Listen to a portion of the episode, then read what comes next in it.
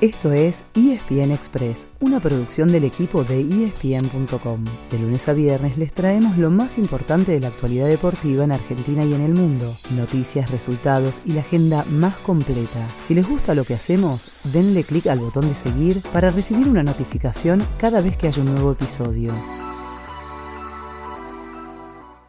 Buen día para todos y todas. Y arriba esas caras, que es lunes, sí, pero es bueno volvernos a encontrar. Tenemos el mejor resumen deportivo del fin de semana, así que suban el volumen que empezamos. Corta carrera, ¿eh? De Augusto. Balotti. ¡Gol!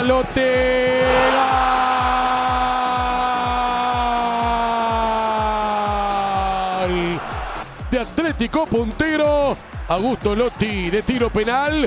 Atlético Tucumán 3, Estudiantes 1.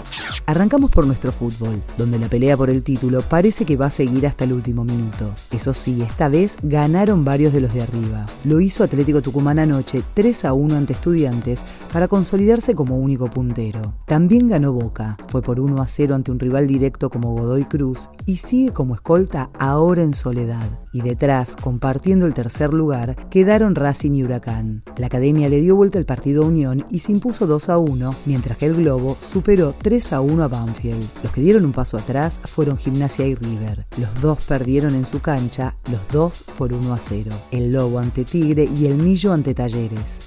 Muy rápido les contamos cómo está la parte alta de la tabla. Atlético Tucumán tiene 41 puntos, Boca 39, Racing y Huracán 37, Gimnasia 36, River y Godoy Cruz 32 y Tigre, Platense y Argentinos 30. El bicho cierra la fecha hoy a las 5 de la tarde, enfrentando a Colón en simultáneo con Aldo Civi Central Córdoba. Y desde el martes se juegan los cuartos de final de Copa Argentina, pero eso lo guardamos para mañana.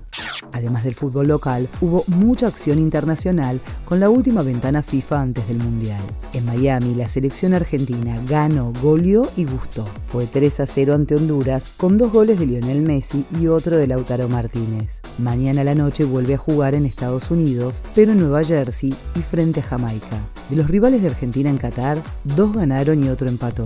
México y Polonia vencieron 1 a 0 a Perú y Gales respectivamente, mientras que Arabia Saudita igualó sin goles con Ecuador. El Tri vuelve a presentarse mañana frente a Colombia, mientras que los sauditas lo harán ante Estados Unidos. house. En el caso de Polonia, su partido fue por la Nation League, que está cerrando la fase de grupos entre hoy y mañana. Francia, el campeón del mundo, se salvó de bajar de categoría pese a caer 2 a 0 ante Dinamarca. El que le dio una mano fue Croacia, que al ganarle 3 a 1 a Austria, se clasificó a la fase final, enviando el descenso a los austríacos. El otro equipo ya clasificado es Países Bajos, mientras que entre hoy y mañana se definirán dos cupos más. Hoy el partido clave es Hungría-Italia, a las 15.45 por Star Plus como todo el torneo. Los húngaros llegan como punteros. Ya dejaron afuera Alemania e Inglaterra y les alcanza con empatar con la zurra. Y mañana martes, a la misma hora, el último lugar se definirá mano a mano entre Portugal y España. Los de Cristiano Ronaldo llegan con dos puntos de ventaja, así que también clasificarían con un empate.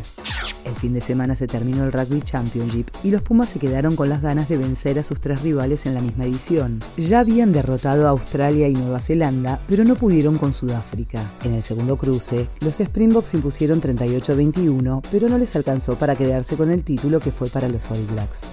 Y hablando de cierres, ayer terminó la Labor Cup. El equipo del resto del mundo se quedó por primera vez con el trofeo, derrotando por 13 a 8 a Europa. Pero el resultado fue lo de menos. Lo que marcó esta edición del torneo fue el retiro de Roger Federer. El suizo, que no jugaba desde Wimbledon 2021, jugó el dobles el viernes junto a su gran rival Rafael Nadal. Y aunque su despedida fue con derrota, se dio el gusto de reunir al Big Four, ya que también tuvo como compañeros a Novak Djokovic y Andy Murray. Y se fue como seguramente lo deseaba, en una cancha de tenis, entre los y las lágrimas de sus colegas. Ese fue el final del episodio de hoy. De lunes a viernes, al comenzar el día, les contamos lo que pasó y lo que se viene en el mundo del deporte. Los esperamos en el próximo episodio con mucho más ESPN Express.